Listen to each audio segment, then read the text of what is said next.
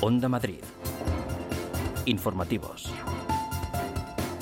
Pues también les pido a los sindicatos del personal docente que arrimen el hombro, que no son momentos de huelga.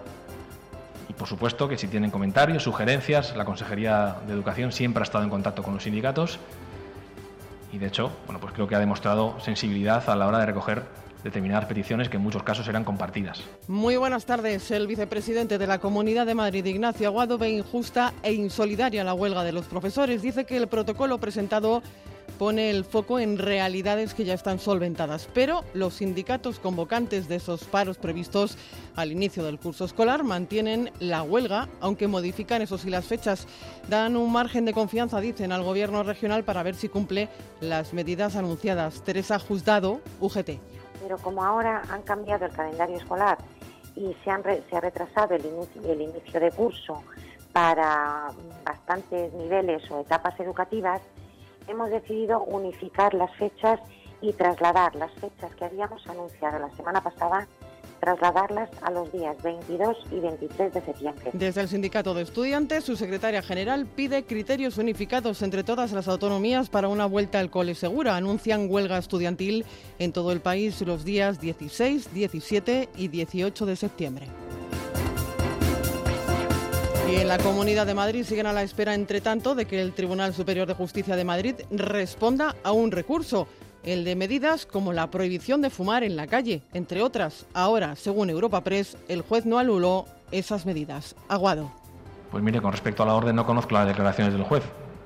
Sí que conozco las consecuencias que han tenido la orden y el auto que dictaminó el juez.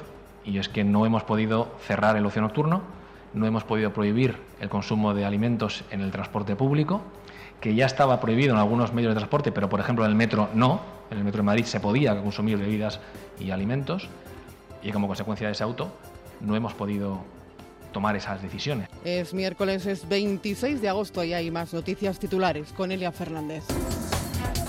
Madrid no descarta incorporar rastreadores del ejército. El gobierno regional pedirá al Ministerio de Defensa los perfiles de los militares ofrecidos por el Ejecutivo Central y estudiará si se puede incorporar la aplicación Radar COVID a la herramienta Corona Madrid, que ya se habilitó para nuestra región al inicio de la pandemia. Nueva tarjeta social para colectivos vulnerables. El Ayuntamiento de Madrid dará una tarjeta con hasta 630 euros mensuales a 27.000 familias para la compra de alimentos cuyo gasto decidirán los beneficiarios y que será controlado a posteriori. Se podrá solicitar desde el próximo 1 de septiembre. Giro en la investigación sobre el accidente de tráfico de Móstoles. Una relación amorosa entre dos primos de 12 y 14 años pudo ser el detonante de la persecución entre dos vehículos que terminó con la muerte de tres personas. La Guardia Civil sigue buscando a dos hombres que huyeron tras el siniestro. Y en los deportes el Real Madrid Juvenil consigue su primera Liga de Campeones. El equipo que entrena Raúl González se impuso al Benfica por dos goles a tres. Se convierte así en el segundo conjunto español que se proclama campeón de este torneo tras el Fútbol Club Barcelona.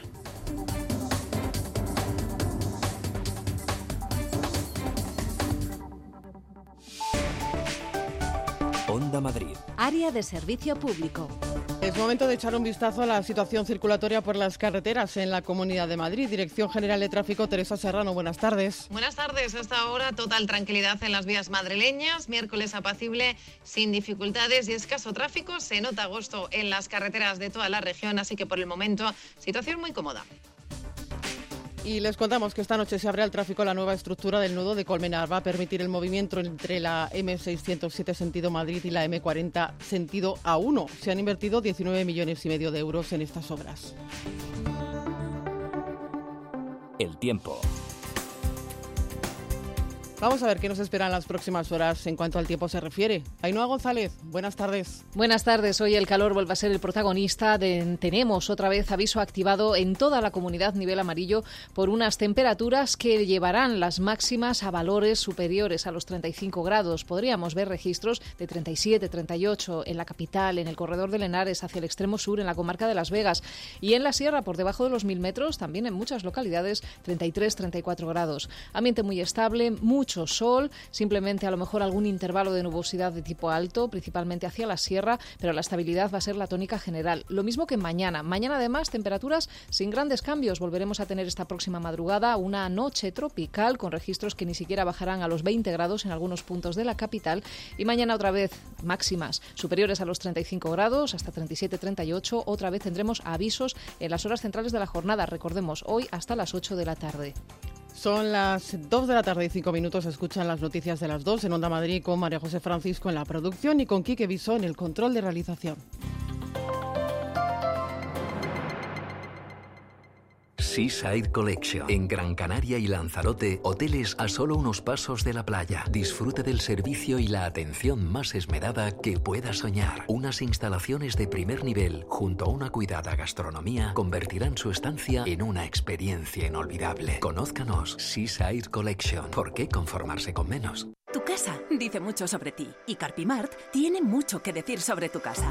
Son especialistas en la fabricación e instalación de puertas, ventanas, suelos, armarios. Carpimart se adapta a cualquier espacio de tu hogar. Y si tienes un proyecto en la cabeza, cuéntanoslo. En Carpimart tomamos medidas. Estamos en la calle Ofelia Nieto 52 y en carpimart.es. Volverá Juan Pablo Colmenarejo. Yo vuelvo. Volverá Eli del Valle. Yo también vuelvo. Volverá la información y el entretenimiento. Desde primera hora de la mañana a Onda Madrid. Yo sé que al final volverás. El próximo 31 de agosto vuelven las mañanas de radio que más te gustan. Yo sé que al final volverás.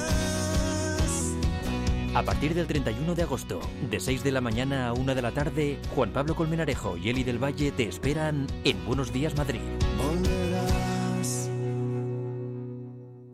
Paco. ¿Pepe? Paco. Pepe, ¿qué haces aquí? Por fin te puedo decir algo que he querido decirte desde hace mucho tiempo. Córtame el pelo. Estos son los momentos que importan. Y MC360 Microinjerto Capilar los hace realidad. MC360. Olvídate. Onda Madrid cede gratuitamente este espacio publicitario. Una iniciativa de Radio Televisión Madrid y en colaboración con la Consejería de Economía de la Comunidad de Madrid. Tus bares favoritos, tus amigos de siempre. Ahora disfrútalos más con Social Bar. Socialbar.es, la nueva aplicación que te ofrece descuentos y promociones exclusivas en tus bares favoritos. Descárgatela ya gratis y disfruta de tus promos. Hazte un social. Onda Madrid. Informativos. Comenzamos ya el relato de la información, de la actualidad aquí en las noticias de las dos de Onda Madrid. El vicepresidente de la Comunidad de Madrid, Ignacio Aguado, ve injusta e insolidaria la huelga de los profesores. Dice que el protocolo que ha presentado la Comunidad de Madrid pone el foco en realidades que ya están solventadas. Ha tildado de insolidarias las protestas. Hasta la Puerta del Sol nos vamos, Real Casa de Correos, Begoña Alarcón. Buenas tardes. Buenas tardes. Sí, insolidaria e injusta esa eh, convocatoria de huelga con las familias, lo ha dicho Aguado, porque las reivindicaciones, asegura, eh, de los sindicatos están resueltas en el plan de vuelta al cole diseñado por la Comunidad de Madrid. Esos 11.000 nuevos profesores que se van a contratar, la presencialidad como principio básico y las medidas de higiene no son momentos de huelga. Hay que añadir eh, más presencia, hay que arrimar el hombro, dice el vicepresidente Ignacio Aguado y encontrarnos con una huelga de estas características yo lo considero honestamente injusta e insolidaria con las familias madrileñas. Críticas también de Aguado al Gobierno Central por su inacción en el diseño del calendario escolar. La Comunidad de Madrid dice no ha improvisado, todo lo contrario que la ministra Cela convocar a las comunidades autónomas a una reunión una semana antes de que empiecen las clases denota que hay una falta absoluta de estrategia. Y ni hay estrategia, ni hay plan, ni hay coordinación. Y por lo tanto, si todo recae en los gobiernos autonómicos y todo recae en las consejerías de educación, entonces ¿para qué existe el Ministerio de Educación?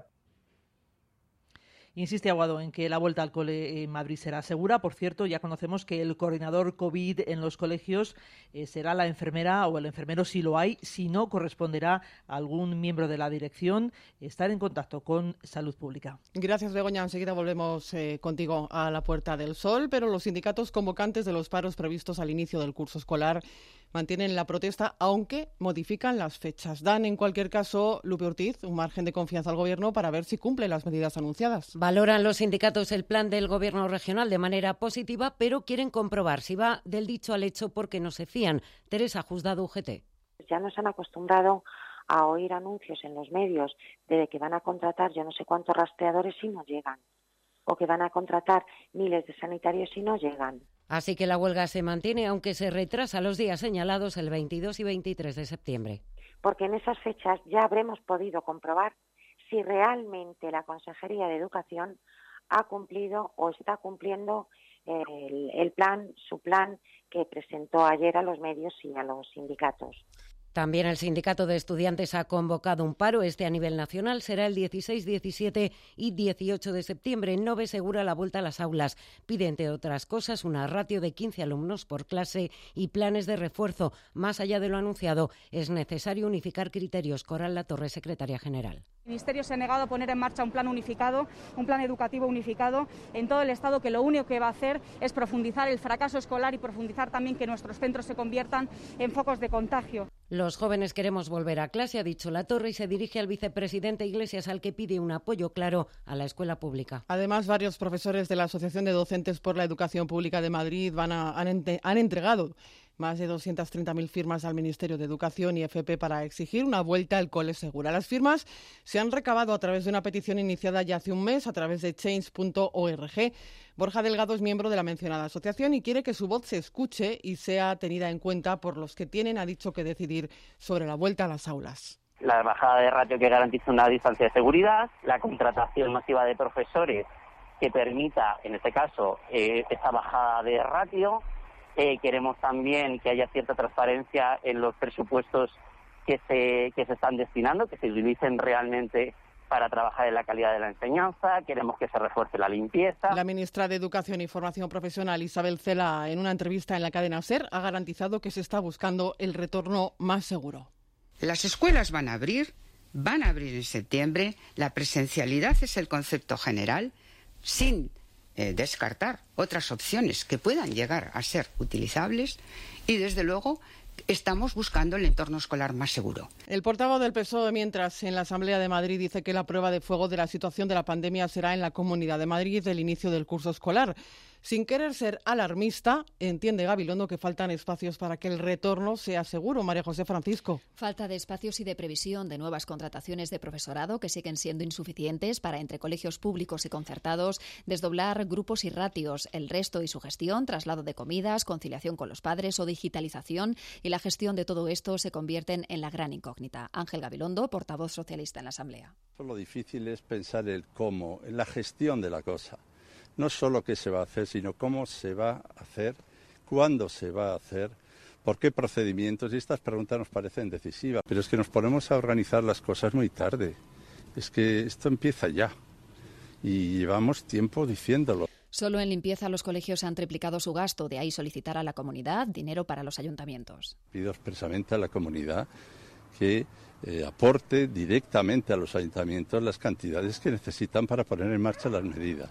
Llamamiento que ha hecho desde la visita al Colegio Parque Lisboa de Alcorcón, que con 36 años de antigüedad necesita además reformas integrales y estructurales. Una vuelta al colegio que sin duda es decisiva. Con 1.200.000 estudiantes en la comunidad, 90.000 profesores, el desplazamiento y la movilidad que eso significa con la incorporación social y laboral, pues nos tiene preocupados. No nos gusta alarmar, no hay que ser alarmistas, pero hay que estar muy alerta.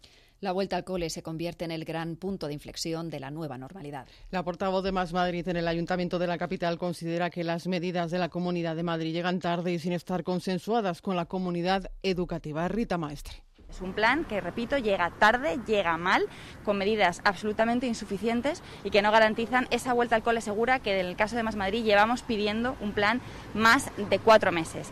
Desde mayo de, este año la comunidad debería haberse puesto a trabajar junto con el ayuntamiento en buscar eh, garantizar esas condiciones seguras. Y la vicealcaldesa Villacís adelanta que el ayuntamiento ya tiene preparado el listado con espacios disponibles en todos los distritos para ser usados en la vuelta al cole. Lo que hacemos es lo mismo que hicimos durante el COVID-19, localizar las dependencias que pudiesen servir para poder ser utilizados de forma polivalente y ponerlas a disposición de la Comunidad de Madrid por si fueran necesarias. No tenemos contestación todavía, pero por lo menos están inventariadas, localizadas y además con una descripción pormenorizada de cada una de ellas que creemos que puede ser interesante. Nos vamos a Parla porque el Ayuntamiento ofrece a la Comunidad de Madrid espacios municipales para acoger a los alumnos durante el inicio del curso. Admiten como solución temporal durante la pandemia, en caso necesario, la construcción de aulas prefabricadas para garantizar la seguridad tanto de, alumnado como de profesorado. Cristina Espina. Ante el plan presentado ayer por la presidenta de la Comunidad de Madrid, Isabel Díaz Ayuso, el concejal de Educación del Ayuntamiento de Parla, José Manuel del Cerro, ha insistido en que los centros educativos tienen a su disposición todos los parques y centros municipales disponibles con el fin de poder reducir las ratios y favorecer así la distancia social entre los alumnos. Pero a día de hoy todavía no tenemos ninguna comunicación, ni previa a la presentación del plan, ni posterior a la presentación del plan. Por lo tanto, pedimos que al Gobierno de la Comunidad de Madrid que se ponga en contacto con nosotros lo antes posible para saber qué espacios necesitan y empezar a darle forma. Estamos a menos de un mes del comienzo de las clases y todavía no hay ningún tipo de comunicación ni coordinación para poner en marcha esto. Estamos muy preocupados por nuestros estudiantes y vamos a hacer todo lo que esté en nuestra mano por salvaguardar la seguridad sanitaria entre nuestros alumnos y alumnas de Parla. Con ese fin también reclaman al Gobierno regional que se garanticen las mascarillas infantiles en todos los centros educativos, tanto en Parla como en el resto de los municipios, y que las medidas de seguridad estén disponibles al inicio de curso. La Comunidad de Madrid, y cambiamos de asunto, no va a solicitar el estado de alarma. No estamos en alerta, dice el vicepresidente Aguado. Estamos en una situación en la que se está relativamente estable. No es partidario de confinamientos ni de restringir movilidades, Begoña. Sí, la situación es de cierta estabilidad, ha dicho Aguado, pero eh, el gobierno regional no está eh, alarmado, no está en alarma, está en alerta ante el incremento de casos y de hospitalizaciones. El vicepresidente insiste, no queremos alarmar a la sociedad. De momento, el eh, gobierno regional no va a pedir al Estado la declaración del estado de alarma aquí en Madrid. Y esto requiere el liderazgo y la coordinación por parte del Gobierno de la Nación. Creo que la sensación que tienen los españoles hoy precisamente es la de, bueno, sálvese quien pueda. Este Gobierno está en alerta, este Gobierno sigue minuto a minuto lo que está sucediendo en los hospitales, lo que está sucediendo en las UCIs, lo que está sucediendo en la calle, el nivel de contagios que se está produciendo, pero no es un Gobierno que esté en alarma. Con respecto a la posibilidad de solicitar al Gobierno de España que simplemente el estado de alarma en la Comunidad de Madrid no lo contemplamos a día de hoy.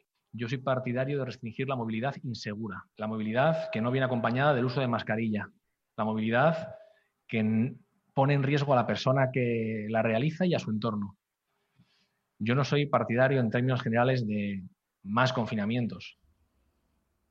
Las medidas que se adopten en Madrid eh, eh, se decidirán en función de la situación epidemiológica. Cualquier ayuda es bienvenida, también la de los rastreadores del ejército que ha puesto a disposición de las comunidades autónomas el Gobierno central. En momentos como los actuales no se puede nunca rechazar ni ayudas de una u otra administración, ni tampoco prescindir de la obligada colaboración institucional. Es más, creo que cuanto más colaboremos entre instituciones, más garantías de éxito tenemos para poder salir de esta juntos. Y en esa colaboración se enmarca también la aplicación Radar COVID la Comunidad de Madrid. Ya ha solicitado la interoperabilidad con la de, la, la de Madrid, Corona Madrid. Dice Aguado que tiene una base de datos importante, notable, que no debemos desperdiciar. Gracias, Begoña. La crisis sanitaria ha provocado no solo una económica, sino también social, que se ha traducido en muchos casos en largas colas de personas que acudían a comedores sociales o bancos de alimentos. La llamada tarjeta familias, puesta en marcha por el Ayuntamiento de la capital, es clave para agilizar las ayudas sociales para esa población vulnerable. La tarjeta que se carga con el importe de las ayudas y se puede usar en establecimientos de alimentación nace con vocación de permanencia y de convertirse en un elemento clave en la atención social del consistorio. Va a beneficiar a 27.000 familias, Eva Prat. Si el importe de esas ayudas va a estar entre los 125 y los 630 euros y se podrá usar tanto para productos de alimentación como de higiene. El dinero se carga en una tarjeta que estéticamente es como la de crédito, con lo que se evita la estigmatización. Begoña Villacís, vicealcaldesa. Porque la familia eh, trabaja en su autonomía, eh, porque se dignifica a la familia no tratándolo de forma distinta al resto de las familias, acudiendo con una tarjeta al igual que cualquier otra tarjeta de crédito. Y en tercer lugar, porque el control se hace a posteriori, de tal manera que la burocracia no impide que se podamos ayudar en situaciones de emergencia. 27.000 familias vulnerables van a beneficiarse de esta tarjeta que puede solicitarse a partir del 1 de septiembre en los servicios sociales del ayuntamiento. No será compatible con otras ayudas, como explica Pepe Aniorte, delegado de Familias, Igualdad y Bienestar Social. No es compatible ni con la renta mínima ni con el ingreso mínimo vital. Lo que sí es que no se le va a quitar a nadie hasta que no tenga ya asegurado tanto el ingreso mínimo vital como la renta mínima. Hay que estar empadronado para pedir la tarjeta y por eso Aneorte ha pedido a las ONGs que trabajan con inmigrantes que les quite los miedos para que puedan optar a esta ayuda.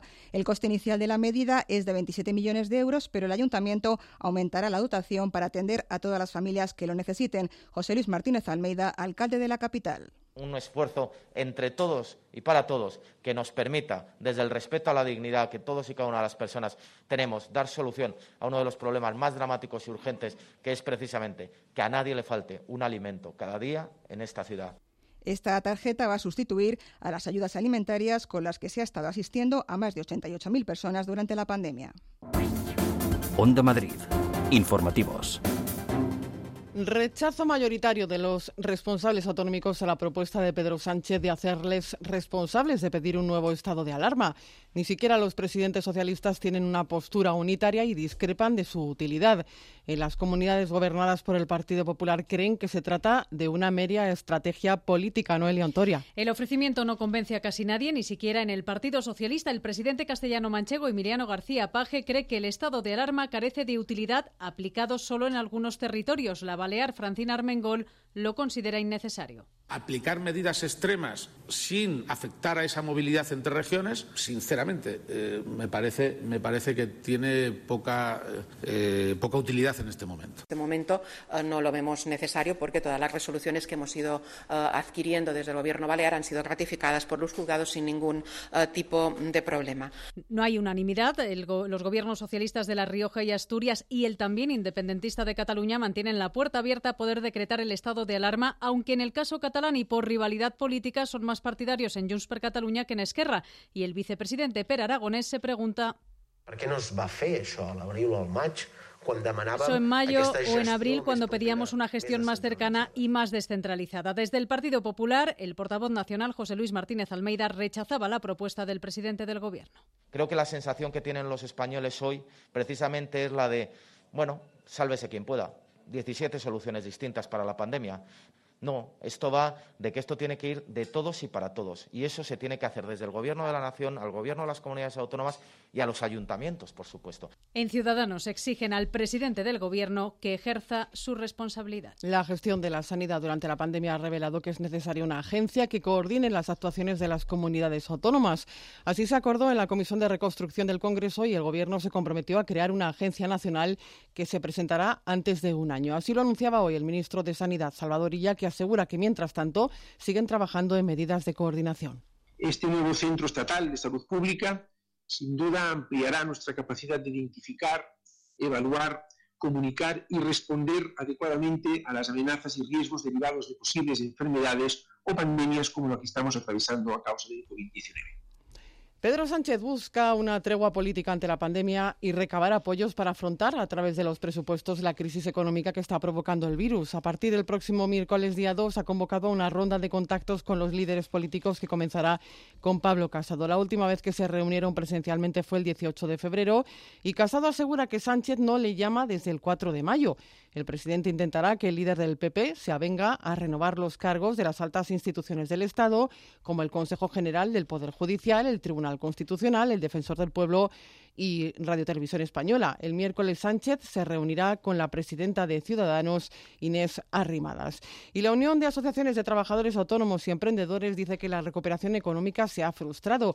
Pide UATAE un plan de rescate para el colectivo y poner fin a la morosidad. Pablo López. Un plan que consideran imprescindible y que pasaría por recuperar la prestación extraordinaria y la exoneración de cotizaciones sociales en aquellos sectores que han sido más golpeados por la crisis, rebajando el umbral de pérdidas del 70% fijado durante la pandemia a un 40%. María José Landamburu es secretaria general de UATAE y justifica así su petición. Es verdad que el escudo de contención que se estableció pudo ayudar a casi la mitad del colectivo, pero en este momento en el que los rebrotes o la curva ha vuelto nos ha vuelto a caer de lleno y muchas actividades que se van a ver obligadas a cerrar.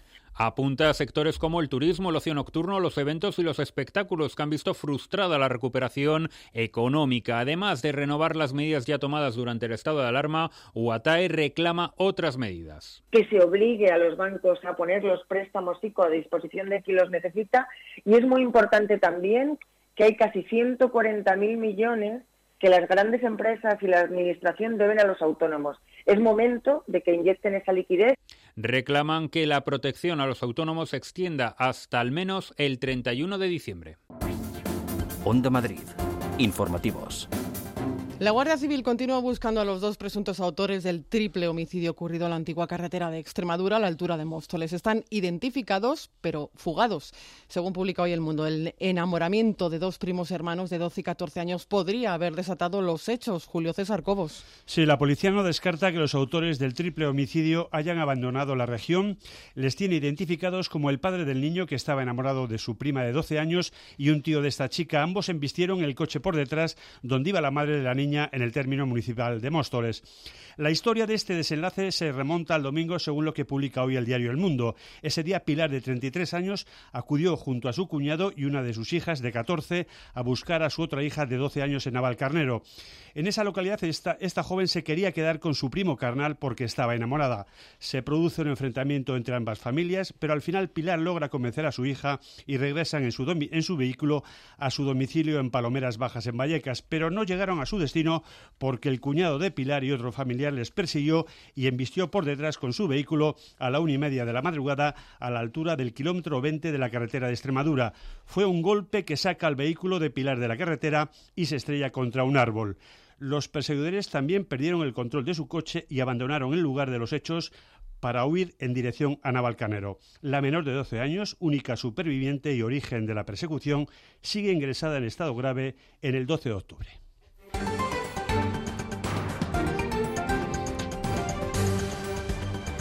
Vamos a repasar otras noticias que comenzamos también con otro suceso. Detenido un hombre por tres atracos con arma blanca en una misma estación de servicio del distrito de Retiro. En todos llevaba la misma mochila, las mismas zapatillas y las mismas gafas de sol.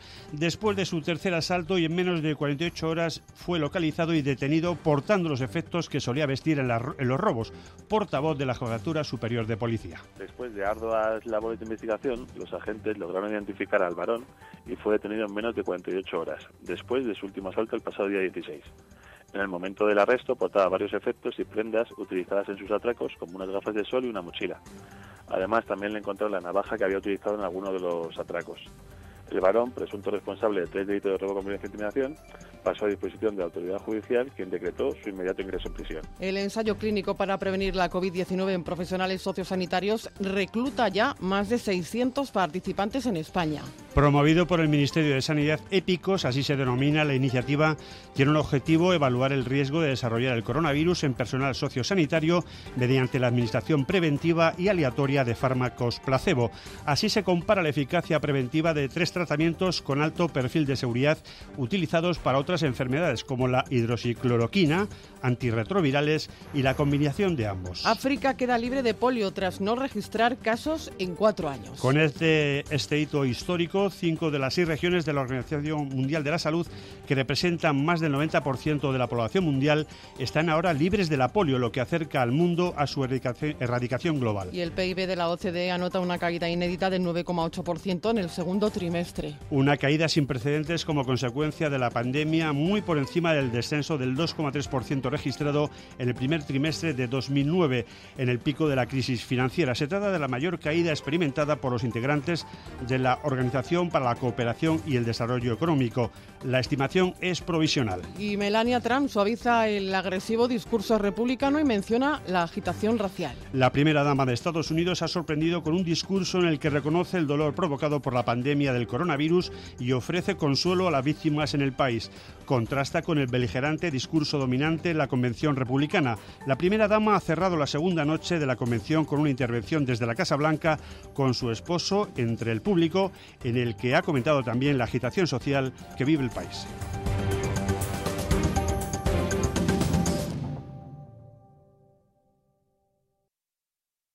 Música de la de Medellín el nuevo disco del artista colombiano Maluma es un álbum de agradecimiento. Papi Juancho es un homenaje a quienes le han inspirado y ayudado a dar de comer a su familia, dicho así por el artista.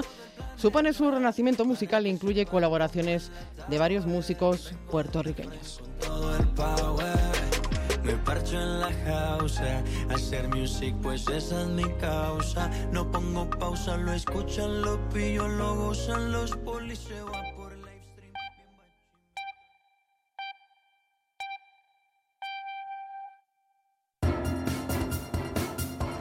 Onda Madrid. Informativos. Dos y media de la tarde es momento de resumir lo fundamental a esta hora con Elia Fernández. Los sindicatos mantienen la huelga de profesores en Madrid. Eso sí, con cambios, los paros se retrasan a los días 22 y 23 de septiembre. Los motivos los ha dado Teresa Juzgado, secretaria de Enseñanza de UGT en la región. Porque en esas fechas ya habremos podido comprobar si realmente la Consejería de Educación ha cumplido o está cumpliendo el, plan, su plan que presentó ayer a los medios y a los sindicatos. Una huelga insolidaria para el vicepresidente autonómico Ignacio Aguado. Y encontrarnos con una huelga de estas características yo lo considero honestamente injusta e insolidaria con las familias madrileñas. A esta movilización se une el paro nacional que el Sindicato de Estudiantes ha convocado para los días 16, 17 y 18 de septiembre. Desconcierto sobre la última orden anti-COVID de Madrid. Según Europa Press, el juez que no avaló las medidas del gobierno regional asegura hoy que la prohibición de fumar en la calle y el cierre del ocio nocturno, entre otras medidas, siguen vigentes. La Comunidad de Madrid recurrió el auto judicial y espera una respuesta, según Ignacio Aguado. Que no hemos podido cerrar el ocio nocturno no hemos podido prohibir el consumo de alimentos en el transporte público y como consecuencia de ese auto no hemos podido tomar esas decisiones. Aguado ha confirmado que Madrid no contempla pedir el estado de alarma autonómico, pero que sí está estudiando incorporar rastreadores del ejército. Pedro Sánchez empezará su ronda de contactos el 2 de septiembre. Ese día se reunirá en el Palacio de la Moncloa con el líder del Partido Popular, Pablo Casado, por la mañana y con su homóloga en Ciudadanos, Inés Arrimadas, por la tarde y tarjeta monedero para colectivos vulnerables. 27.000 familias de Madrid Capital podrán solicitarla desde el próximo 1 de septiembre. Su importe estará entre los 125 y los 630 euros, con los que se podrán adquirir alimentos y productos de higiene. Begoña Villacís, vicealcaldesa. Porque la familia eh, trabaja en su autonomía, eh, porque se dignifica a la familia no tratándolo de forma distinta al resto de las familias, acudiendo con una tarjeta al igual que cualquier otra tarjeta de crédito y en tercer lugar porque el control se hace a posteriori, de tal manera que la burocracia no impide que se podamos ayudar en situaciones de emergencia. Onda Madrid. Deportes. Con la información deportiva, José María Bonilla, buenas tardes. Hola, buenas tardes. El Real Madrid se proclamó campeón de la Youth League eh, por primera vez en su historia. El equipo blanco se impuso en la final al Benfica por tres goles a dos. Nada más aterrizar en el aeropuerto Madrid-Barajas, ha pasado por el partido de la UNA el técnico madrileño Raúl González Blanco. Es un título que el club buscaba desde hace muchos años. Eh, han pasado muchas buenas generaciones, muchas, eh, muchos eh, jugadores de gran nivel, entrenadores, gente que ha trabajado y bueno, y el poder conquistar este título, pues bueno, pues ayer fue un día histórico. Mientras tanto, sigue convulsionado Barcelona tras el burofax que enviaba Lionel Messi al club en la tarde de ayer, en la que solicitaba salir del conjunto blaugrana acogiéndose a una cláusula que en principio terminaba el pasado 10 de junio. José María Bartomeu está viviendo los momentos más, más complicados de su mandato y lo último sobre la situación de Messi lo ha comentado el secretario técnico del Barça, Ramón Planes, en la presentación de Trincao. Quien entienda un poco de fútbol quiere tener a, Leo en, su equipo, quiere que esté a Leo disfrutar de Leo, que entiendo que es un, jugador ganador, que como el Barça es un club ganador y que, repito que todo lo que queremos es volver a, a ganar, nada más. Y el Leganés ha derrotado al Cartagena por un gol a cero en el primer partido de pretemporada del cuadro blanquiazul. Gracias, José María. Momento para nuestra agenda de ocio y cultura con María José Francisco. Que la comenzamos precisamente hablando de deporte, porque el deporte femenino está nominado a unos galardones internacionales. Pues sí, se trata de la campaña Chicas, el deporte nos hace poderosas, que acaba de obtener nominación a los premios Napolitans otorgados por Washington Academy, un programa de la Concejalía de Deportes destinado a niñas de entre 12 y 24 años para que no terminen abandonando esta práctica deportiva. La participación femenina no alcanza el 20% en los Juegos Deportivos Municipales y se queda en un 37% en el caso de las escuelas de promoción. Sofía Miranda, al frente de esta concejalía y orgullosa por la nominación. Visibilizar, apoyar incentivar la práctica deportiva en niñas y mujeres de entre 12 y 24 años a través de charlas realizadas por deportistas y profesionales del deporte en los diferentes eh, colegios de nuestras ciudades. Autoplacer vuelve a ser escaparate de la música independiente. El espacio para proyectos musicales autoeditados o no comercializados y para procesos de producción alternativos se celebrará los sábados 19 y 26 de septiembre en la terraza del Centro de Arte 2 de Mayo para asegurarnos las distancias en un aforo en versión reducida que nos permita disfrutar de la música en directo. Reapertura de Cineteca Madrid. Estrenos, presentaciones y citas ininterrumpidas a partir del 3 de septiembre. Películas que han pasado por el Festival de San Sebastián, el de Berlín, el Festival de Cine Europeo de Sevilla, una muestra de cine rumano contemporáneo, un recorrido por el cine occidental y también festivales de electrónica visual y de animación. Recopilatorio con los conciertos de Queen. Brian May y Roger Taylor se vieron obligados a postergar su gira hasta el próximo año, así es que han decidido premiar a su público con un recopilatorio de los conciertos celebrados con Adam Lambert como vocalista. Saldrá a la venta el 2 de octubre en CD, DVD, Blu-ray y también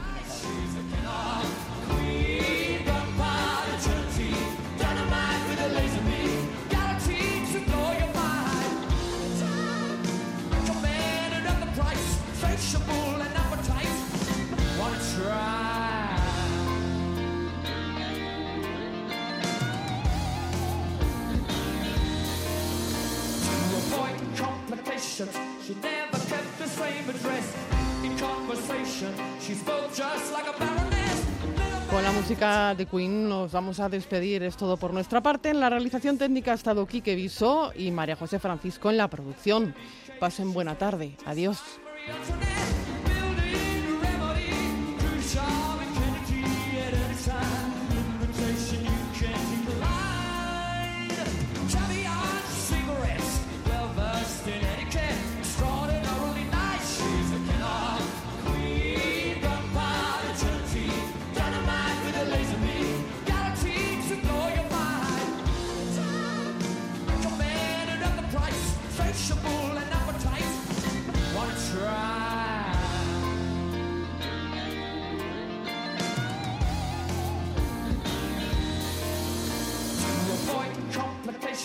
She never kept the same address. In conversation, she spoke just like a baroness. Little man from China went down to. Then again, incidentally, inclined. Perfume came naturally from Paris. Cause she couldn't care less. Onda Madrid. Informativos.